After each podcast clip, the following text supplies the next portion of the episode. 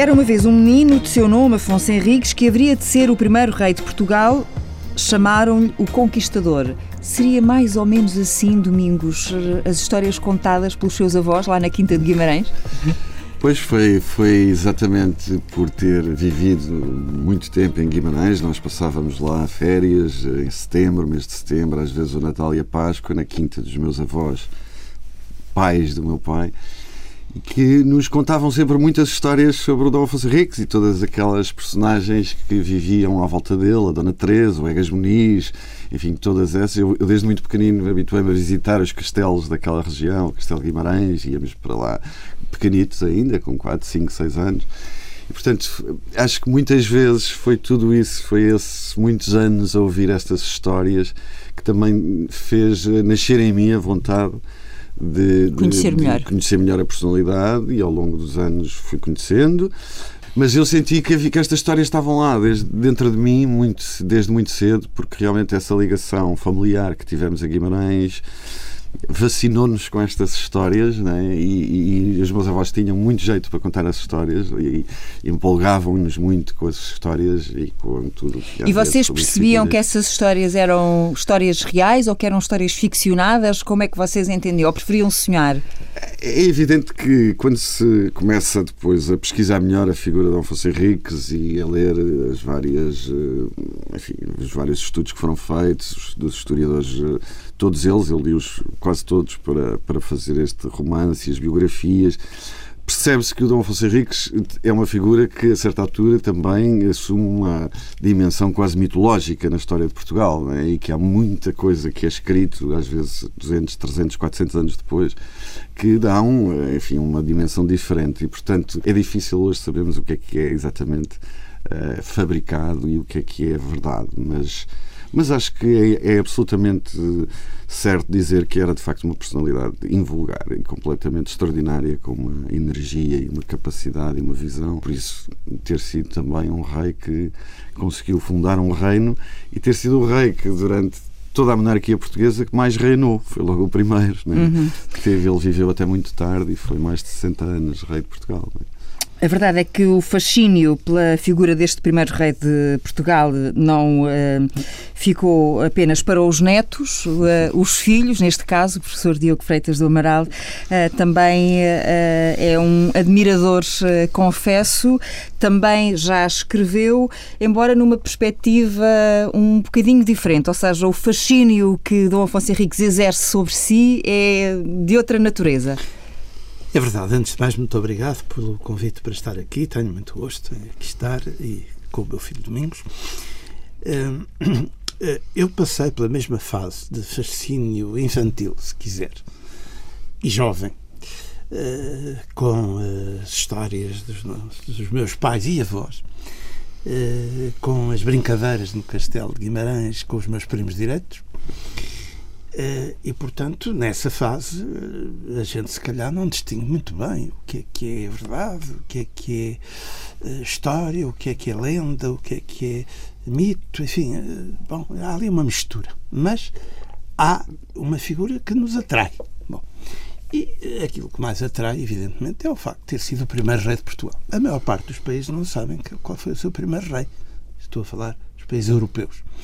Não sabem. Enfim, a Inglaterra há uma discussão interminável sobre se foi o Guilherme o Conquistador, no século XI, ou se foi Alfredo o Grande, no século IX, ou se foi o Canuto, não sei quantos, vindo da Dinamarca, dois séculos antes, etc. Não se sabe. Bom, aqui sabemos. Pronto, foi o primeiro rei de Portugal.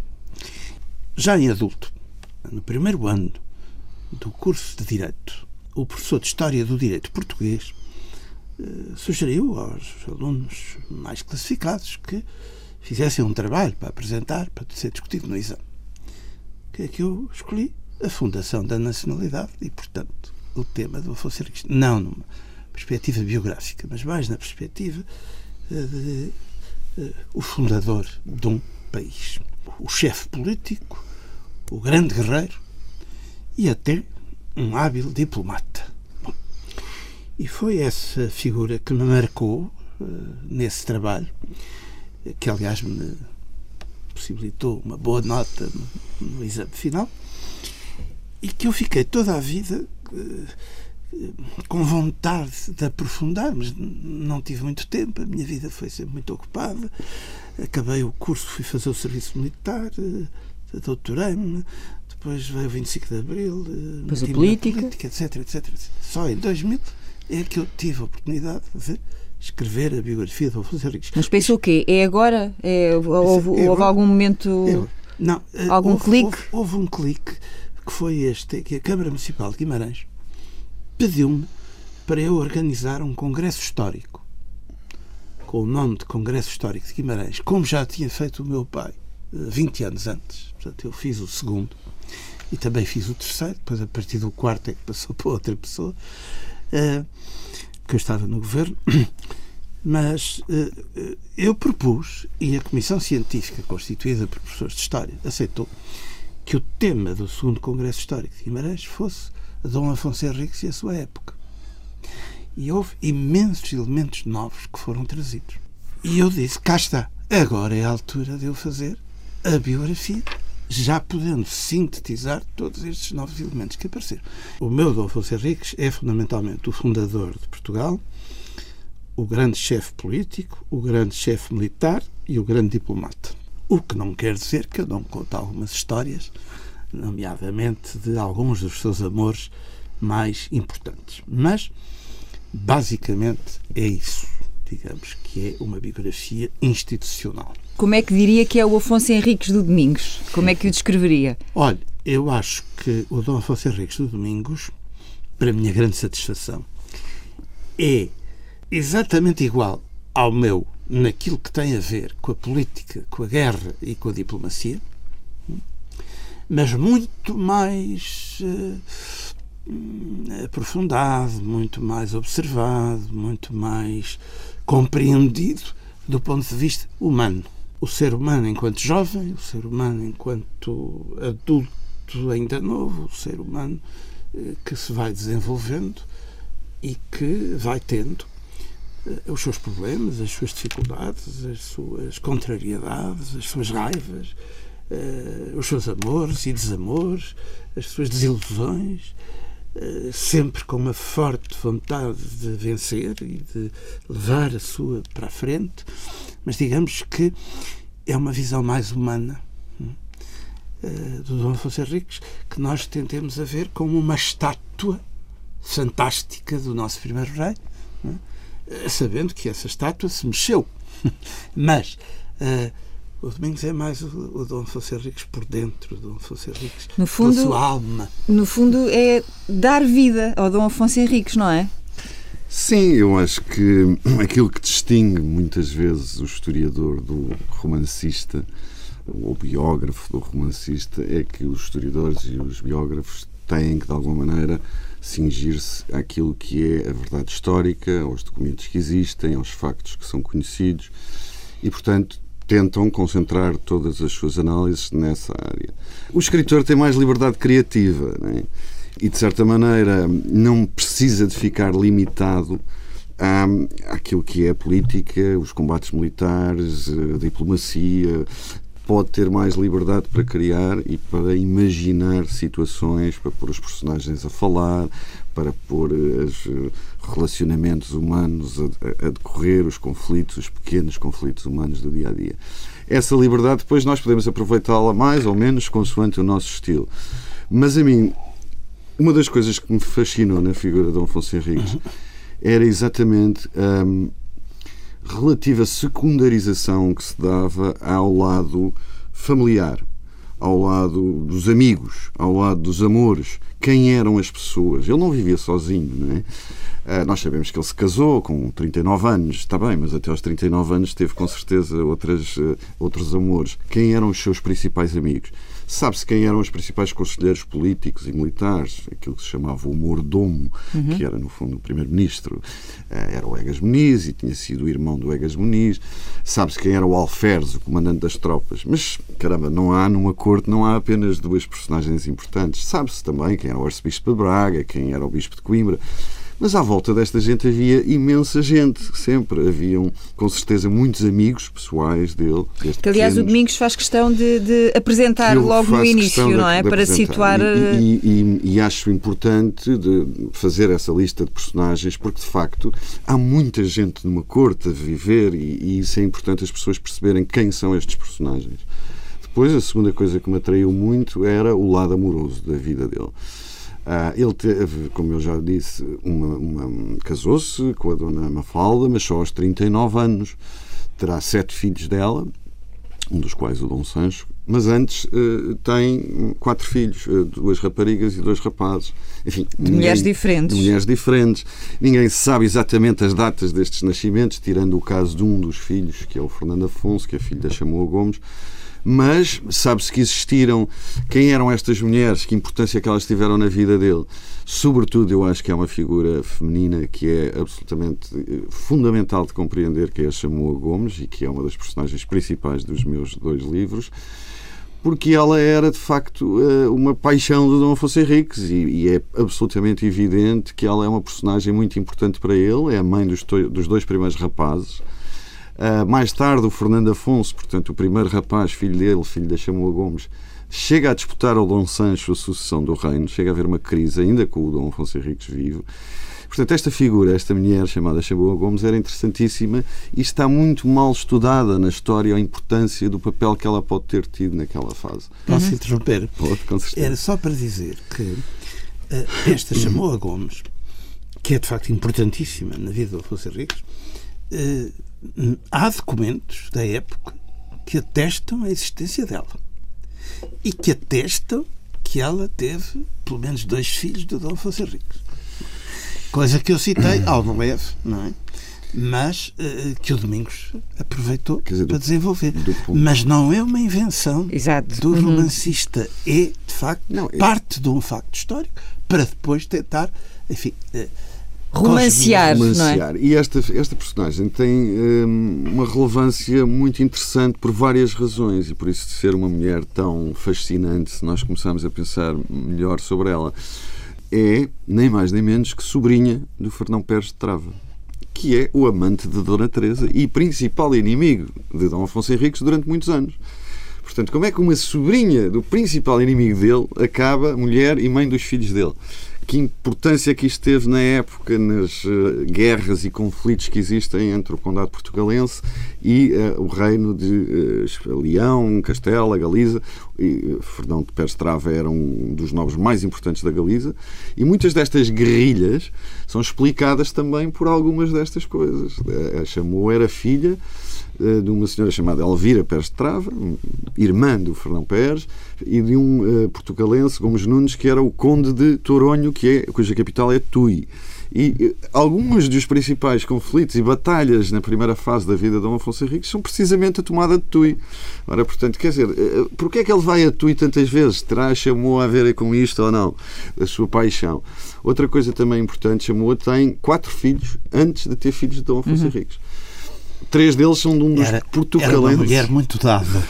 Era uma mulher muito muito, muito fértil vi... também, como ela própria, como ela própria faz as, questão as, de as crónicas dizer, é? de, dão a entender que era uma mulher muito bonita também e, portanto, ela casa muito cedo, com 16, 17 anos, com um que, aliás, era costume, que era costume na época, não é? Que um, com um nobre portugalense chamado Paio Soares que era nem mais nem menos que tinha sido o alferes do Conde Henrique, pai de Dom Afonso Henriques, portanto era um, um portugalense dos mais importantes, de uma família da Maia, quer dizer, parece haver um conflito grave entre ele e Dom Afonso Henriques. Eh, e, portanto, eh, enfim, no meu livro vou um pouco mais longe no primeiro, no, no, no primeiro livro da trilogia, ao ponto deles eh, terem um conflito que leva à morte do pai Soares, e, portanto, é o Dom Afonso Henriques que mata o marido da Chamoa. Né?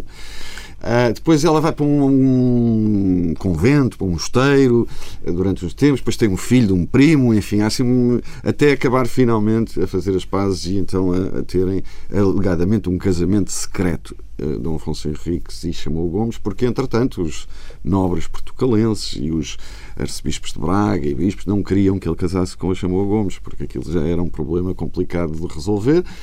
E pronto, e portanto todo este, todo este lado, que é um lado um bocado obscuro e oculto da história, porque não, não se dá muita importância, a maior parte dos historiadores não dão muita importância a esta figura. Eu achei ótimo trazer eh, para, enfim, para a minha criatividade como romancista, isto era uma dádiva quase, uhum. né? quem era esta personagem. Pois há uma terceira coisa que eu também queria muito fazer e acho que consigo fazer no meu romance, que é a importância da cultura muçulmana, islâmica e os mouros. Não é? Nós temos tendência hoje a ver os mouros como uma espécie de uma entidade inimiga e distante. A verdade é que a cultura da época misturava imenso as, as duas coisas e, portanto, havia muitos muçulmanos a viver nas cidades que já eram controladas pelo condado portugalense, havia muitos cristãos a viver em Lisboa, em Santarém. A influência muçulmana na gastronomia, na, na alimentação, na, na maneira como as pessoas viviam, na higiene diária era imensa o dia a dia, como é que as pessoas vivem, como é que comem, como é que namoram, como é que vão à missa, como é que se casam. E essa é a fase que é isso aí que os quis Porque essa, é aí que começa a viagem do leitor, não é? Claro, é quando o leitor sim, consegue transportar-se para a época e para a... sobre a época, sobre, por exemplo, é muito engraçada a maneira como as pessoas comiam, eu, aquelas descobertas que nós fazíamos, por exemplo, as pessoas comiam a sopa duas a duas, não é? Portanto, punha-se uma tigela e as duas comiam a sopa da mesma tigela. Isto, um jantar com 10 pessoas havia 5 tigelas de sopa, não é? E depois não tinham garfos, só tinham facas, não é? Então, nem pratos comiam com as mãos muitas vezes, mas tinha uma coisa que eles usavam como prato, que era assim uma, uma coisa redonda de espécie pão. de tortilha. Uma espécie de pizza. Sim. Onde eles sim, punham sim. a comida em cima, não é? A, a, parte da higiene diária, por exemplo, os árabes tomavam banho todos os dias, os cristãos não, era muito raro tomarem banho, não é? Portanto, Mais porquinhos. Era um bocadinho, era. os árabes tinham, tinham muita poesia, gente que não havia muita poesia era cristã. preto no branco. Pronto, aquilo, nós temos que perceber isso. né? De certa maneira, há uma espécie de inversão curiosa Uhum. em que os mais cultos era a cultura árabe, sobretudo daquela época do Califado de Córdoba, em que é de facto um califado muito culto e muito humanista. E, mas depois também vinham os almorávidas e os almohadas, que eram os fundamentalistas da época, não é? E que rebentavam com tudo e eram violentíssimos, e aquilo é, portanto, é uma mistura entre. Mas de facto, os árabes em certos momentos eram mais cultos que os cristãos, não é? E portanto, isso também é uma coisa muito interessante para ser explorada de, com as personagens islâmicas, não é? A maneira como elas olham para os cristãos, quase como se fossem uns grunhos, não é? Porque eles é que eram cultos, não é? Portanto, isso, como romancista, acho que é muito rico e é muito interessante. Eu gostava que ficasse claro para os nossos ouvintes que os pormenores que o Domingos acaba de referir sobre a forma como eles viviam, como se vestiam, como comiam, como eh, namoravam, como casavam, como tinham filhos, como etc, etc. Hum, Esses pormenores também têm um fundamento histórico eh, correto. Dizer, Essa parte não é inventada. O que é inventado são, por exemplo, as conversas entre Adolfo Henriques e a Samoa Gomes ou entre uma rival dela. Bom, as conversas, algumas situações. Bom. Agora, estes pequenos factos da cultura árabe, da maneira de ser, da maneira de estar, de vestir, de comer, etc, etc, isto pressupõe que o Domingos fez uma investigação histórica detalhada, mais focada nesses pormenores do que nas grandes guerras ou nos grandes tratados ou uh, naquilo que normalmente as histórias oficiais uh, privilegiam. Este trabalho é a descoberta de muito mais verdades históricas do que aquelas que se sabiam, porque o ângulo de focagem é outro, hum? e só dentro do que já se sabia e daquilo que o Domingos apurou, que também é verdade, é que funciona a imaginação criadora. Misturar tudo isto eu não seria capaz de fazer e tenho muita admiração pelo Domingos por ser capaz de o fazer e de o fazer de uma forma tão interessante e tão, e tão atrativa para o público. Não é por acaso que o primeiro volume se vendeu de uma forma espetacular e espero que aconteça o mesmo com este e com o terceiro que ainda há de vir. Sim, há, há, há comentários de leitores que dizem que dizem coisas impossíveis, não é? Li o livro em segundos, que é impossível, mas pronto, mas é uma, é uma É imagem. falar, Mas há, mas há cartas a dizer eh, só, eh, só pousei o livro quando cheguei ao fim eh, e já era de madrugada.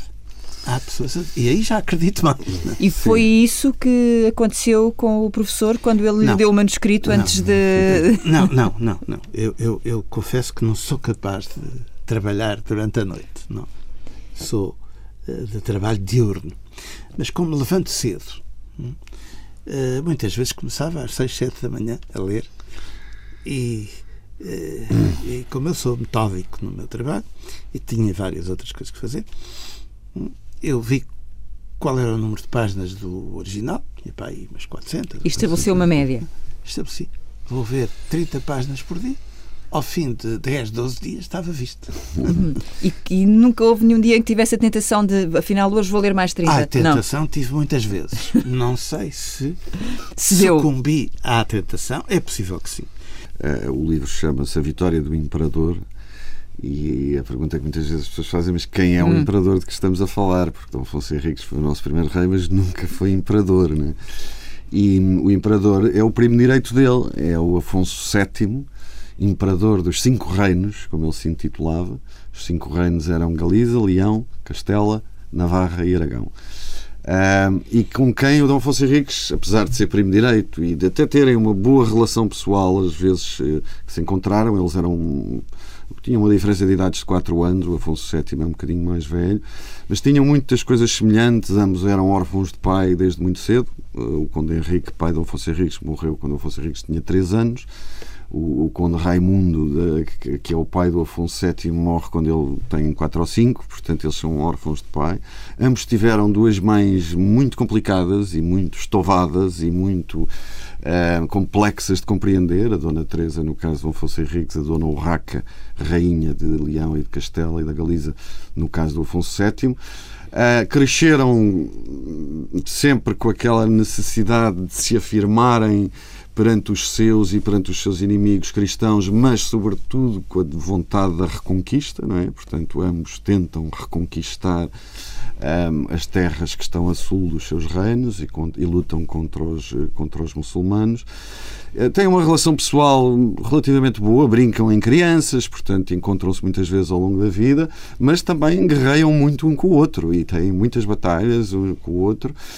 E, e, portanto, este imperador, que é de facto um personagem extraordinário também e, e muito importante na época na Península, e que tem é muitas um, biografias e que tem muitas biografias feitas e é ao mesmo tempo tem, tem o Dom Afonso Henriques é o único que lhe bate o pé, porque todos os outros, eh, nomeadamente os reis de Aragão e de Navarra, submetem-se ao imperador mas o Henriques não se submete. E é o único uh, regente de uma região da Península Ibérica cristã que se recusa a ir à coroação do imperador que é em 1135, na Catedral de Leão, onde ele se coroa a si próprio imperador, na presença de um Papa que não era o Papa legítimo, porque havia também um cisma na Igreja, que era o Anacleto, de todos os reis da Península e condes, e havia, enfim, toda a grande nobreza da Península Ibérica e até do sul de França, e o único que se recusa a ir é o Dom Afonso Henriques, porque diz: Eu não me submeto ao imperador, eu sou eh, autónomo, eu sou independente, eu não vou.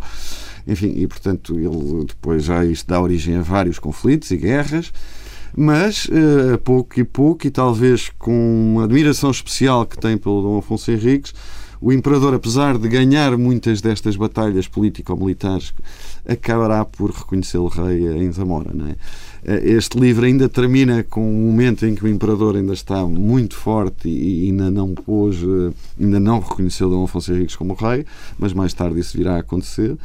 De certa maneira, eles eh, também combinam um pouco entre os dois o avanço para sul, portanto, as, as tentativas de, de, derrotar os mouros a sul Toledo era a capital de Dom Afonso VII, Coimbra era a capital de Dom Afonso Henriques e, portanto, tudo o que era para sul eles combinam um bocado e os avanços e os o Dom Afonso VII chegará ao mar, à Almeria, ainda é, é, o Dom Afonso Henriques fica-se por Alcácer, Badajoz, por aí. Beja, eh, desculpa. Beja, sim, é, chega a Beja. E, portanto, eles são os grandes responsáveis por uma grande, importante uh, movimento de reconquista da Península Ibérica pelos cristãos são dois, duas personagens muito fascinantes e tinham essa relação pessoal engraçada, apesar de serem primos direitos, enfim, e de andarem em muitas batalhas, ao mesmo tempo tinham uma certa admiração e até uma certa inveja mútua não é? que havia ali entre eles. E, por exemplo, o Afonso VII, acho que também. Ele gostava muito de, aparentemente, uh, algumas mulheres com quem os portucalenses uh, tinham relacionamentos, ele cobiçava-as sempre muito.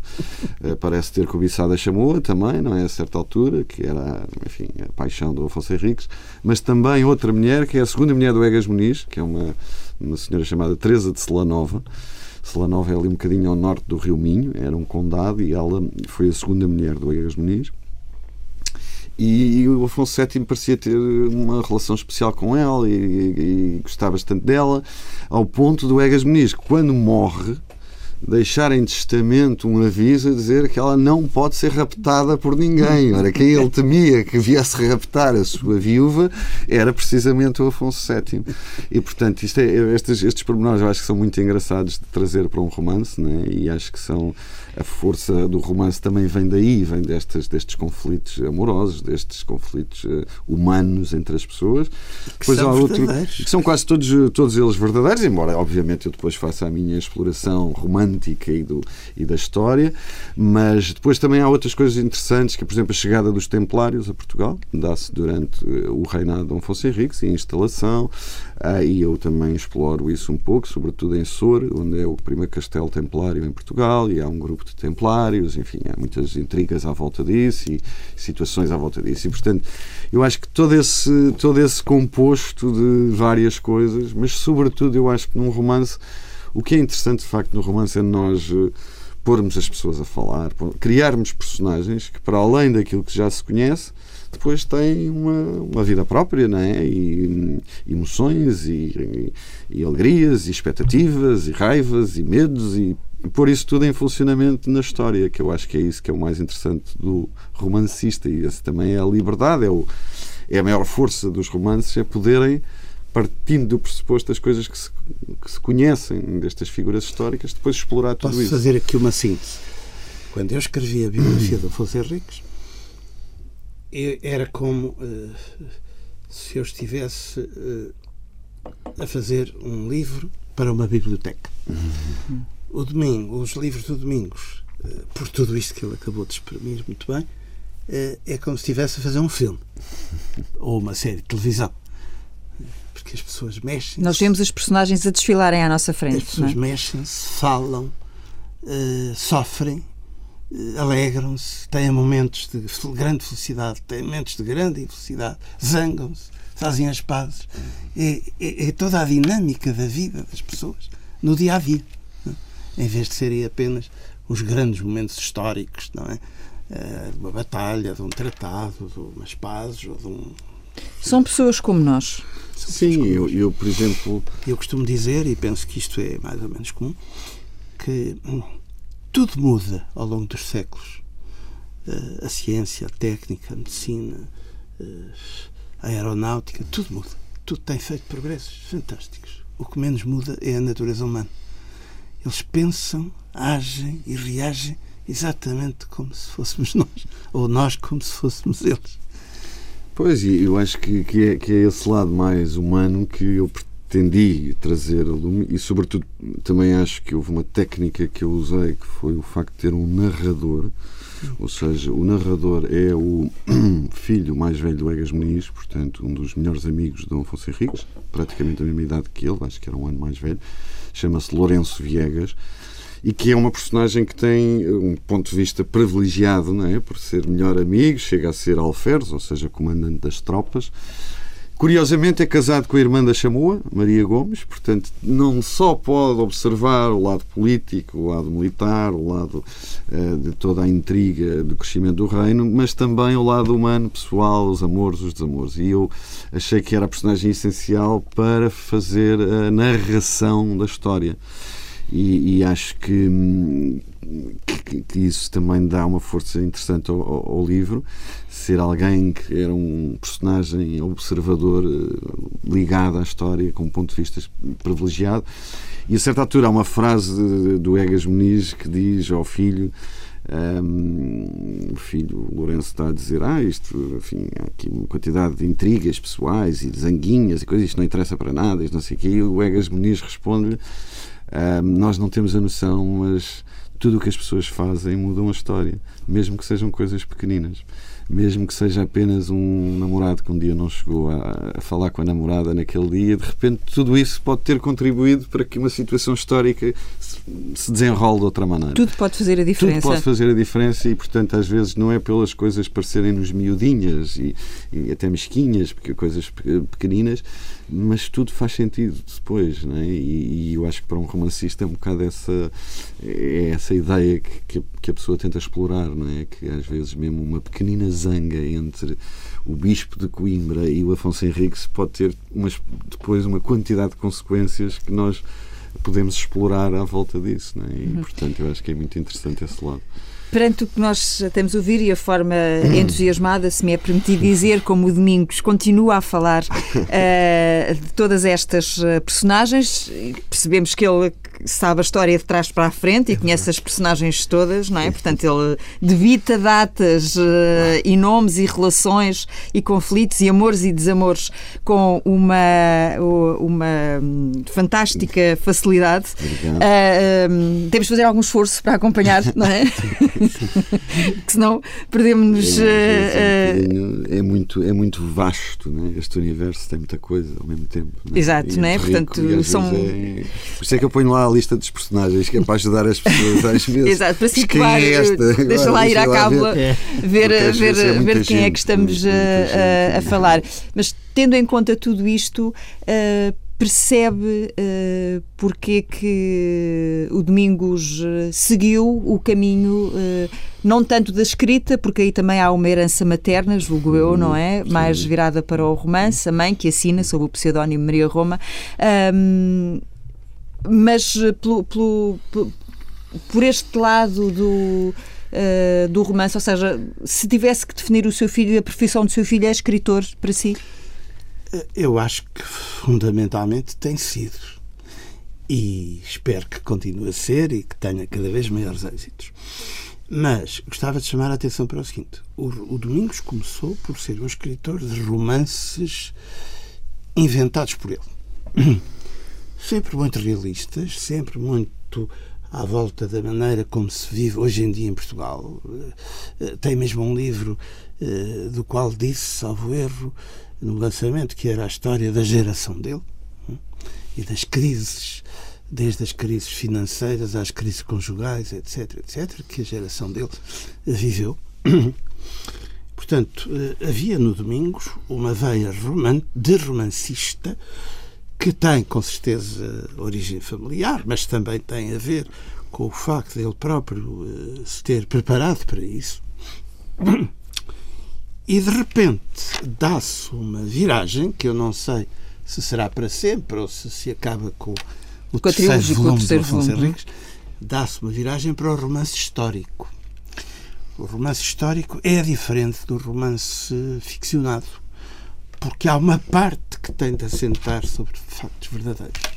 Bom, há uma estrutura. Há uma estrutura.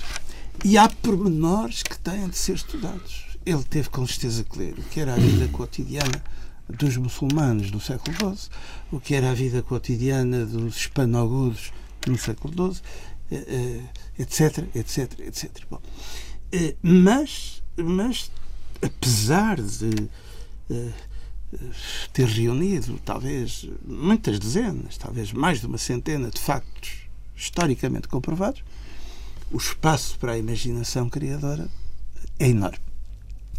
E aí é que entra a experiência e a técnica do romancista, é? que é, eh, mesmo com certos dados de partida, ele pode construir muita coisa, é? Eh, que nós não sabemos se foi assim ou não, mas sabemos que é verosímil. Podia ter sido assim. Uhum. Pode ter sido exatamente assim. E eu isso acho que dá uma força e dá um interesse muito grande, eh, sobretudo para o leitor que não é propriamente um apreciador da história fria e científica, ou uh, da sociologia ou da psicologia, mas que uh, vê nisto um conjunto com o qual ele é capaz de se identificar. Não. Ele, eh, as pessoas eh, projetam-se para aquela época e, e, e, mesmo, e, vão lendo neste livro e podiam estar ali a assistir. Podiam ser o narrador, podiam ser o homem da câmara, podiam estar a assistir. Né? A gente sente-se a assistir àquelas coisas a acontecerem. E isso é muito, muito interessante. Uh, faz, no fundo, faz, uh, faz uh, o teatro e o cinema e a televisão serem tão atrativos, é? porque justamente já o Aristóteles dizia que das várias teorias que explicavam porque é que as pessoas gostavam de ir ao teatro, a mais interessante para ele e a mais verdadeira era porque as pessoas gostavam de de ver ou ouvir histórias com as quais se identificasse, que tivessem alguma coisa a ver com a sua experiência, com a sua própria vida, com a sua família, com os seus amigos, com a sua época. É? E nós aqui não estamos a viver uma situação passada nesta época, não é? Mas uh, o talento do, escritor romancista faz-nos uh, como que viajar no tempo, um? andar oito séculos e meio para trás e, e, e, e vermos estas situações todas uh, graficamente como se estivéssemos a ver um filme da BBC. Quer dizer, isto, a gente sente-se lá não é? e não se sente num mundo estranho. Sente-se num mundo de pessoas que agem, reagem, pensam, falam como nós provavelmente falaríamos e reagiríamos se estivéssemos naquela situação e naquela época. Uhum. O que quer dizer que uh, será também para si, ou haverá uh, para si também uma explicação clara para o facto dele nunca uh, ter seguido o caminho da política? Bom, eu não me atreveria a dizer isso, acho que ele é que pode explicar melhor. pode haver outras razões, mas essa pode ser uma delas. Porque na política, pelo menos, não é possível romancear tanto dizer, pode-se pode -se escrever. Pode-se escrever. Eu, eu, eu sempre gostei muito de política, acho que isso também uh, tem a ver com a minha história familiar e a história da vida do meu pai. Nós, desde pequeninos, que vivemos com a política no, na nossa vida. Tinha 18 anos quando foram os presidenciais sim, de 86. É, é, pena, infelizmente, não votei no meu pai, porque não, na altura, apesar de já ter 18 anos, lembra-se que só se podiam recensear em hum. março. E as eleições foram em janeiro e fevereiro, e portanto eu por dois meses não pude votar. Tinha feito anos em outubro, 18 anos. Infelizmente não pude votar porque não estava recenseado. Uh, mas desde pequenino, quer dizer, desde, uhum. desde o 25 de Abril, praticamente, que a política entrou pela nossa casa e vivemos com ela com uma permanência total e absoluta. E natural, não é? Natural, com as dificuldades e conflitos complexos que a política traz, com o peso de uh, sermos sempre reconhecidos como alguém que é filho de alguém importante. E nunca, isso no nosso crescimento nunca também. incomodou o Domingos? Essa ah, houve umas vezes, às vezes, porque, enfim, nós vivemos vivemos em tempos que não eram tão pacíficos uhum. como este. Se calhar houve momentos em que havia algumas hostilidades e, portanto, nos liceus né, né, a gente sentia que havia uma certa hostilidade alguns. que era uma coisa política, porque depois nós, no dia a dia, quando falávamos eh, com os nossos colegas, éramos rapazes e raparigas de 14 ou 15 anos e, portanto, ninguém eh, se levava a mal e não era uma, uma coisa de implicação pessoal, era simplesmente, pronto, quando as paixões políticas vinham ao rubro, às vezes tornava-se um bocadinho mais intenso.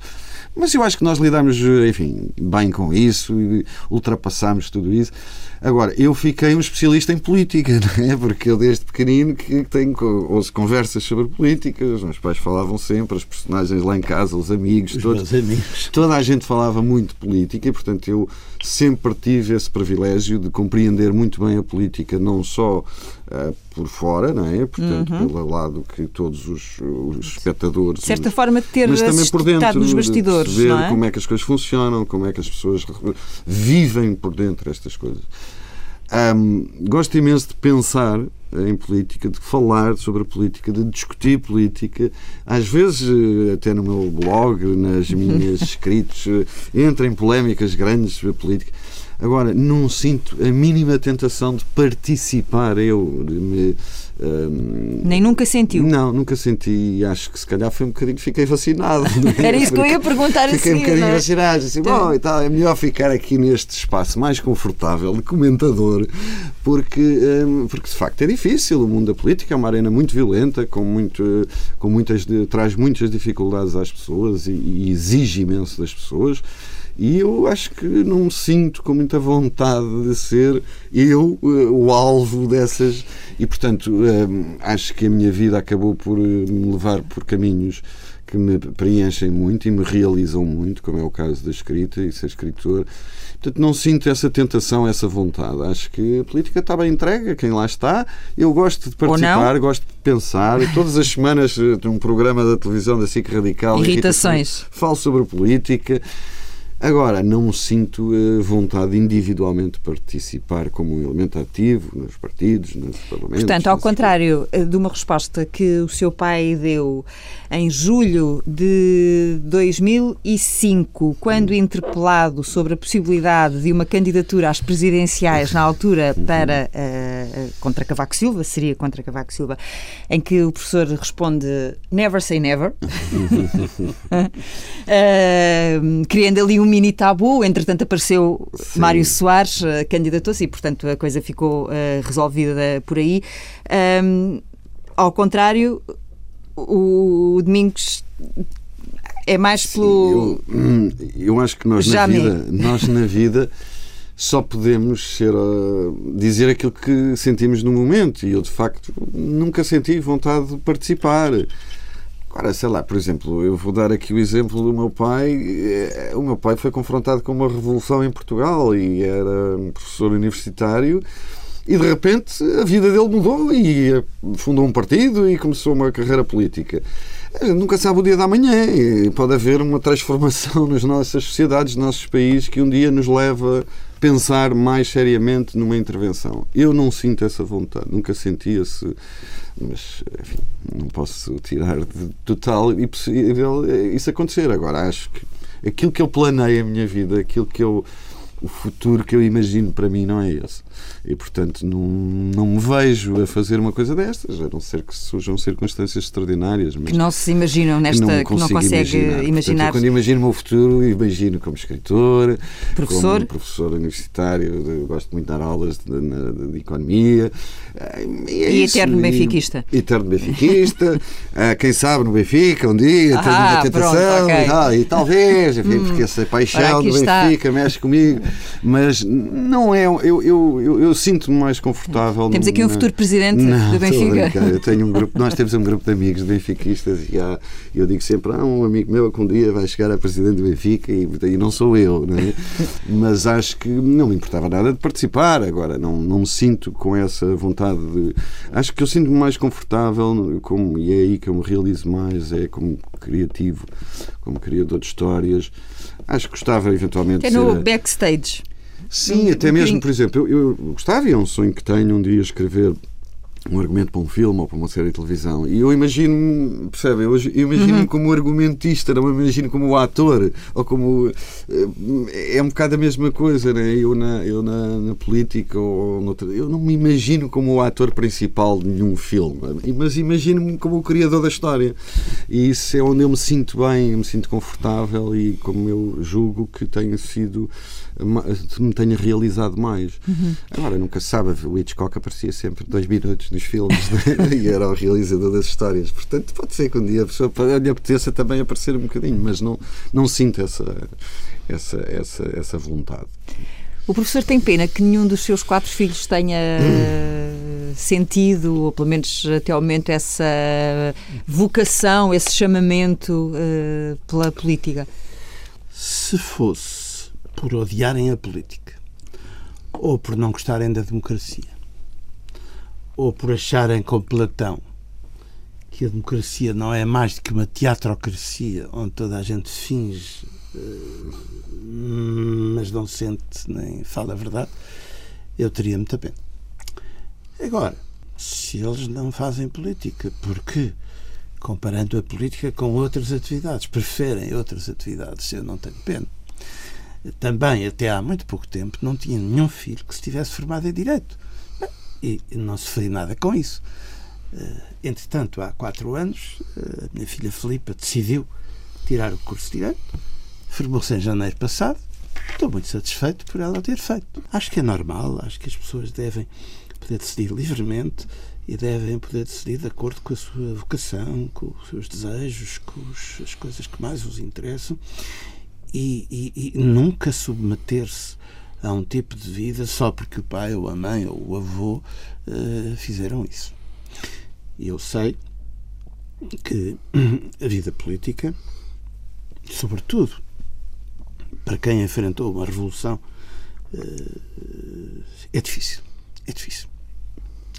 É muito estressante, exige muito mais de nós do que aquilo que a generalidade das outras profissões exigem, deixa marcas, umas positivas, outras negativas, e portanto ou se tem uma vocação absolutamente firme e avassaladora, eh, e então deve-se seguir por aí, ou se não se tem, fazer por obrigação, porque o pai também fez, ou o avô, ou porque vamos lá experimentar se gosta ou não gosta, não se deve não se deve.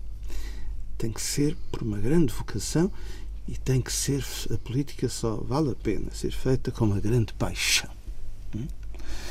em que a pessoa esteja disposta a sacrificar tudo o resto por aquilo que está a fazer na política, pelos seus objetivos políticos. Se a pessoa está a meia com um pé dentro e um pé fora, ou eh, não está satisfeito, ou não é feliz e faz isso por obrigação ou por tradição familiar, não, não resulta. Uhum. Então deixe-me, uh, satisfaça-me aqui a minha curiosidade, como é que vê a nova liderança do CDS? Olha, vejo com expectativa favorável. Eu hoje, ideologicamente, situo-me numa outra área. Uh, sou um centrista democrata cristão, mas com mais preocupações sociais do que com preocupações económico-financeiras. Eh, portanto, o CDS atual não corresponde às minhas preocupações principais, mas uh, não renego, nem escondo. As origens? As origens. Fui fundador do CDS e, não, e orgulho muito por isso. Um, e penso que prestamos, eu e os meus principais colaboradores, Marta Costa, Basílio Horta, Sá Machado, Emílio Pinheiro, Nuna Cacisa, etc., prestamos excelentes serviços ao país e à implantação da democracia em Portugal. Ehm, e, portanto, hoje olho para o CDS como eh, algo que eh, já não é eh, meu, mas que. São os tais irmãos é, separados, de que já falou várias vezes, não é? Um é, irmão de qual está separado. Eh, mas, mas, mas é claro que olho com mais interesse e curiosidade do que olho, por exemplo, para qualquer outro partido. Mas o que eu queria perceber é se com Assunção Cristas Sim. tem maiores expectativas, tem outra curiosidade, enfim, fechou-se o ciclo Paulo Portas. Eu tenho uma grande expectativa. Eu conheço bem a Assunção Cristas porque ela é professora uh, da Faculdade de Direito da Nova, onde eu sou professor e da qual fui o primeiro diretor. Bom, portanto, conheço-a bastante bem. Acho que é uma pessoa séria, uma pessoa muito capaz, é uma pessoa de convicções. E acho que, de certa maneira, ela, uh, sem viragens à esquerda, que eu não, não prevejo, mas que ela vai procurar uh, trazer para o debate público mais ideais democratas cristãos do que os ideais conservadores liberais do Dr. Paulo Portas. Eh, que não renegou nunca a democracia cristã, mas que tinha uma interpretação mais próxima daquilo que são os conservadores liberais americanos ou ingleses. E, portanto, eu penso que ela, sem renegar nada, sem pôr nada em causa do passado e sem eh, querer transformar o CDS numa muleta do PS, acho que nunca vai fazer. Desenganem-se as pessoas que pensam que isso pode acontecer. Em todo caso, eu penso que eh, dentro do posicionamento que já era o dela quando o partido era liderado pelo Dr. Paulo Portas e que vai continuar a ser o dela e o da esmagadora maioria das bases, eu acho que ela vai procurar trazer para o debate político mais temas eh, de cariz democrata cristão. Eu penso que vamos ouvi-la falar menos na dívida, no déficit e no equilíbrio das contas públicas e se calhar vamos ouvi-la falar mais no problema da, no problema da natalidade, no problema do apoio às famílias carenciadas, eh, no problema da humanização dos hospitais, etc, etc, etc. E tem muito por onde andar. Se ela quiser explorar esse caminho, olhe que não lhe vão faltar temas. Mas sente nela a vocação de que falávamos sim, há, sim, há instantes? Sim, claramente, claramente. Claro que acho que ela tem vocação e que o facto de, no final da experiência do governo PSD-CDS e da Troika, ela não ter querido voltar à universidade. E à tal vida mais pacata, mais de estudo e de escrita, e ter querido candidatar-se a líder do CDS. É revelador. É revelador de que há ali uma vocação política. Não sei se houve sempre, mas neste momento há, e isso é bom. Por aquilo que eu disse. Não se, não se pode fazer política com dúvidas. Ou eh, com o pé dentro e outro pé fora. Quer dizer, ou a pessoa sente que tem uma vocação e que com isso pode prejudicar a carreira universitária, pode prejudicar uh, o conforto da vida privada, pode prejudicar férias, pode prejudicar fins de semana. Uh, eu não me esqueço que quando fui presidente do CDS eu passava os fins de semana todos a correr o país. Eu só podia estar com a minha família de segunda a quinta, porque de sexta a domingo era para ir contactar com as bases. E isso era bem compreendido lá em casa uh, à época? Sim, ou... nós também éramos novinhos, não sei se tínhamos muito uh, como crianças. Mas sentiam a falta do pai ou aquela coisa Sim, do pai passar houve... na televisão acabava não, por uh, compensar, de certa forma? Sentimos, sobretudo Quer dizer, eu tenho, esta pelo menos é a impressão que eu tenho. Eu lembro-me, por exemplo, eh, nós nas férias em Guimarães eh, tomávamos na piscina, o meu pai que nos ensinou a nadar na piscina lá em Guimarães e não sei o quê. E depois de repente parece que a figura desaparece durante uns anos, não é? E só, e, nas férias já não aparecia e não sei o quê. E, portanto, de facto, houve com certeza ali uma época em que a presença foi muito mais difícil e, e portanto. Agora, nós depois estávamos em Lisboa no dia a dia e víamos o pai e a mãe quase todos os dias, enfim. Pelo ao jantar. Aos jantares e aos almoços de sábado e não sei o quê, portanto. Agora, há assim uma sensação de que qualquer coisa a certa altura aconteceu. E isso eu acho que é normal, que as crianças sintam um bocado que aconteceu um acontecimento que às vezes elas não uhum. conseguem bem explicar no momento, mas era Mas assim, acho que não foi era assim, assim como se nos tempos da outra senhora eu de repente tivesse sido convidado para governador-geral de Angola e a mulher e os filhos não pudessem ter ido. Uhum. Porque, por hipótese, a mulher tinha um emprego que não podia largar e que os filhos tinham a sua escola cá e tal. E, e pronto. E eu, durante os três ou quatro anos do mandato, vinha cá eh, uma ou duas ou três vezes por ano e tal, mas não estava ali todos os dias. Não, é? não mas eu acho que o mais difícil, talvez, eh, acho que para, para quem vive a política em posições de liderança partidária, governamental, ou, e para as respectivas famílias, o mais difícil é lidar com uma crítica permanente. É? É, é? isso é que é, é, é, isso é que é a violência, não é? Porque qualquer político, seja ele de qualquer partido que seja, ou seja primeiro-ministro, está constantemente perante uma barragem de críticas. Lê os jornais e há críticas, lê as televisões e há críticas, ouve os comentadores e há críticas. Quer dizer, e isto, do ponto de vista pessoal, é muito violento. E nós sabemos isso como seres humanos, porque nós em casa não gostamos de ser criticados pela mulher, pelos filhos, pelos amigos. Quer dizer, Agora imagine, né, todos os dias ter que levar com. Porque esta política é isto e aquilo e aquilo. Quer dizer, já não chega aos adversários, que esses aí, pronto, a gente já sabe que vão. Mas depois toda esta. E isso é muito difícil do ponto de vista familiar e, e, e pessoal. Né? E foi é mais, mais difícil, difícil, já agora deixe-me perguntar, e foi mais é difícil todos. nesta última passagem do professor Freitas do Amaral pela política, em que o Domingos já era. Hum, não acho um que tenha sido ou... mais difícil, acho que foi igualmente difícil, acho que Quer dizer, eu lembro-me em 74, 75 eram os comunistas que queriam pôr bombas, né? arrebentavam com os comícios do CDS e perseguiam. E, fascistas. fascistas. E depois era a seguir a AD, porque era toda a gente contra a AD PSD, para cá era isto e aquilo outro, depois, enfim. E, portanto, eh, ao longo da vida, seja em qualquer depois, o regresso ao CDS, e aí já era o PSD que não gostava, e o Cavaco, e aquelas coisas. Quer dizer, todas estas, eh, todas as, as situações políticas têm um peso muito forte de crítica e de eh, contestação e, portanto, é preciso ter essa capacidade. Não é? de, de, e isso não é fácil para, para ninguém. Não acho que haja nenhum é- líder político que aguente isso bem. E quem diz que não liga é mentira. Toda Mas a eu- gente liga. Mas eu gostava de dar aqui o meu testemunho. Eu acho que, apesar de tudo, quem mais sofre é a mulher e os filhos. Ou o marido, se for a mulher, a política. Porquê?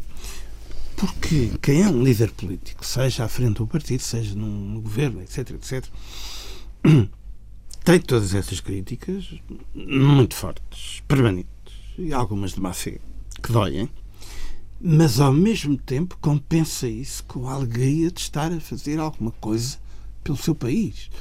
Eh, está eh, a atuar, está a agir, está a tomar decisões. Bom, ao passo que a mulher e os filhos eh, apanham toda a pacada, sofrem pelo marido ou pelo pai, mas não têm a compensação de estar a atuar e de estar a decidir e de estar a tomar parte no Conselho de Ministros ou de estar a fazer viagens oficiais ao estrangeiro, etc, etc, etc. E por isso eu tenho uma gratidão enorme para com a minha mulher e para com os meus filhos, porque acho que eles devem ter sofrido mais do que eu. Quer dizer, às ve- às vezes havia coisas simpáticas, não é? Tipo, podiam entrar na discoteca porque eram o filho da Freitas da Amaral. Ah, é? a gente também tinha algumas compensações. Havia não era algumas só transgénero, compensações. enfim. Mas eu acho que é, é sobretudo. Mas mais é para os difícil. filhos, menos para a mulher, Se suponho eu. menos. E portanto, às vezes é, é isso que é difícil, e, e isso é igual. Enfim, eu presumo que seja quase todos os, os líderes políticos sintam isso, não é? E as respectivas famílias e filhos. Agora, a pessoa depois habitua-se também, não é? Encontra o seu espaço individual, encontra a sua forma de se realizar, encontra a sua vida, vai crescendo, vai. E depois tudo isso faz parte da nossa história de vida. É evidente que, ao mesmo tempo que tivemos essas dificuldades, também tivemos, se calhar, uma vida, uma riqueza extraordinária que a maior parte dos meus amigos, se calhar, não teve, não é? Porque, porque não, nunca. Nós vivemos os acontecimentos do nosso país em, em permanência, quer dizer, E as e explicações assistimos. dadas em casa. E, portanto, e conhecemos imensa gente, né? Eu, graças ao facto de ser filho do meu pai, hum, conheço imensa gente em Portugal também, não é? Ah, por causa de toda a vida dele, que me permitiu a mim também ir conhecendo essas pessoas todas. Estávamos a falar do CDS, eh, quer dizer, eu trabalhei no Independente do Exato. Paulo Portas, que- com quem gosto imenso e me damos eh, muito bem. Uh, depois também, eh, por aí já, coincidência, vivo no mesmo prédio que a Assunção Cristas, portanto somos vizinhos. Uh, trabalhei com o Pedro Passos Coelho na Aí o altura em que destino, eu era. destino. Eh, Trabalhei com o Pedro Passos Coelho na altura em que era, hum, que era jornalista do Independente, ele era vice-presidente do grupo parlamentar. Eh, e portanto, todos. Quer dizer, o facto de nós também depois termos uma vida. Já não falar, nos possibilita de- também. eh, terem conhecido em nossa casa Hum. eh, o Dr. Mário Soares e a mulher, eh, o General Yanes e a mulher, o Dr. Zá Carneiro, Sim, quer dizer, o portanto. Dr. Balsemão, eh, o Professor Marcelo Rebelo de Sousa. Quer dizer, eh, no fundo, eh, também houve esse aspecto que eu estava eh, a esquecer. Também houve esse aspecto realmente de contactarem praticamente com todas as pessoas que ocuparam lugares mais destacados na política portuguesa nos últimos 40 anos. E isso também é muito importante. Ajuda.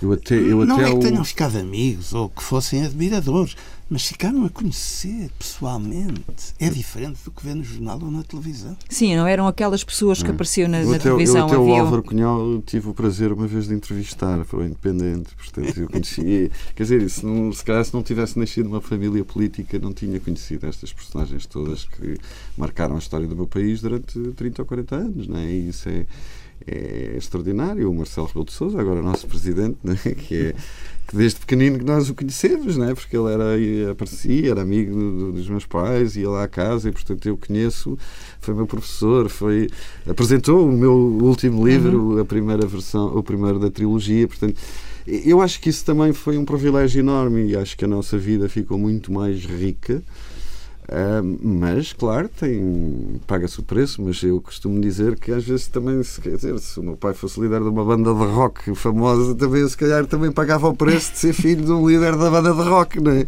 Portanto, quer dizer, isto, a vida é assim, nós não a, não a controlamos e, portanto, agora enriquece-nos muito a vida e isso eu acho que nós temos sempre que também ver as coisas, as coisas muito interessantes que nos aconteceram na vida eu não digo que tenha uma biografia tão cheia como este senhor que está aqui ao meu lado, mas às vezes começa a pensar, caramba, eu também já tive uma vida com muita coisa, né? com muitos episódios. E foram os quatro a Nova Iorque assistir hum. à minha tomada de posse na ONU. Sim, Bom, e, também não acontece. Não acontece a toda a gente. Pois não, pois não. E, eu lembro-me, por exemplo, quando, quando o meu pai uh, perdeu as eleições em 86, que ele nos disse: Bom, agora vamos todos para Nova Iorque conhecer a cidade da disse assim: Bom, conhecer Nova Iorque. É, se calhar é muito mais giro do que viver de 4 anos no Palácio de Blanc, neura, não é? Que teria sido, sem poder ter a minha vidinha aos 18 anos, eh, filho de um presidente, podia ter sido uma chatice, não é? Pronto, e portanto a pessoa também tem que olhar para a vida com tudo o que ela nos dá, de bom e de mau, e saber viver o melhor possível dentro das, das circunstâncias. É? Sem querer fazer balanços, deixo apenas perguntar-lhe se de qualquer forma, em todo o seu percurso, uh, tem pena de não ter tido essa tal segunda oportunidade na candidatura ao Belém. Vamos lá dizer, do ponto de vista racional, quando penso, é claro que tenho, tenho pena. Se eu tivesse tido uma segunda oportunidade, e se não tivesse pela frente o maior vulto político do século XX em Portugal. Mário Soares? Mário Soares. Eh, provavelmente teria tido uma chance, teria tido uma maior probabilidade, eh, quem sabe. Eh, portanto, do ponto de vista racional, do ponto de vista intelectual, é evidente que tenho pena que as circunstâncias não tenham proporcionado. Do ponto de vista afetivo, do ponto de vista sentimental, do ponto de vista do meu equilíbrio e da paz comigo próprio, não tenho pena. Eu, quando fiz aquela candidatura, estava convencido, e até hoje continuo, de que era uma uh, oportunidade única, que surgia uma vez na vida. Se resultasse, resultava. Se não resultasse, não haveria segunda. Bom, e por isso resisti sempre a tentativas que foram feitas para eu candidatar cinco anos depois contra o Dr. Mário Soares. Dez anos depois contra o Dr. Jorge Sampaio. 15 anos depois contra a reeleição do Dr. Jorge Sampaio. 20 anos depois contra a eleição do Dr. Cavaco Silva. Eu fui sempre desafiado, ora por partidos, ora por pessoas independentes, a fazer isso. Mas achei sempre que não havia condições políticas objetivas para que eu pudesse ter êxito e confesso que nunca me atraiu a ideia de ter uma segunda derrota. a gente, quando parte para uma coisa dessas, tem que partir, não é com certeza da vitória, porque isso ninguém tem, mas com a convicção de que a vitória é possível. Uhum. Está ao nosso alcance. É? Bom, se a pessoa friamente conclui não está ao meu alcance, é? então uh, acho que é preferível decidir como eu decidi. Não vou embora tenha ficado muito sensibilizado, para ver sempre, em todas as eleições presidenciais, menos nesta, e mesmo assim, há três anos, com vista a esta eleição, houve ex-autarcas do PS e do PSD que vieram dizer se eu quiser ser candidato, nós preparamos num movimento nacional. Bom, portanto, quer dizer, eh, é agradável de ouvir, eh, eu registro na minha memória, mas eh, nunca senti que tivesse essa segunda oportunidade em termos de partir com a convicção de que a vitória era possível. Nem em 2005. Nem em 2005. Nem hum. em 2005. Um, em 2005 eu fui uh, muito pressionado por uh, pessoas cujo nome não vou dizer uh, e por grupos sociais, etc., que, que queriam muito que eu fosse candidato. Bom, mas eu uh, entendi que não, por duas razões. Uma uh, altruísta e outra egoísta. Razão altruísta.